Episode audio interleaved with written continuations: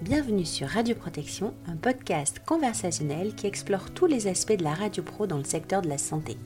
Je m'appelle Stéphanie Mora et je suis personne compétente en radioprotection à l'hôpital. Après des nuits blanches passées à écouter des podcasts pendant le confinement de mars 2020, j'ai créé mon podcast et interviewé des dizaines d'acteurs de la radio pro. Ça m'a donné envie d'aller plus loin et j'ai créé Niveau 2, une formation certifiée de personnes compétentes en radioprotection. Et est-ce que tu aimes les surprises?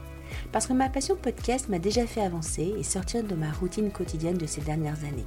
Comme ça ne devait pas être suffisant, eh bien je participe tout ce mois de janvier à un challenge avec un groupe de podcasteurs francophones, J'envoie.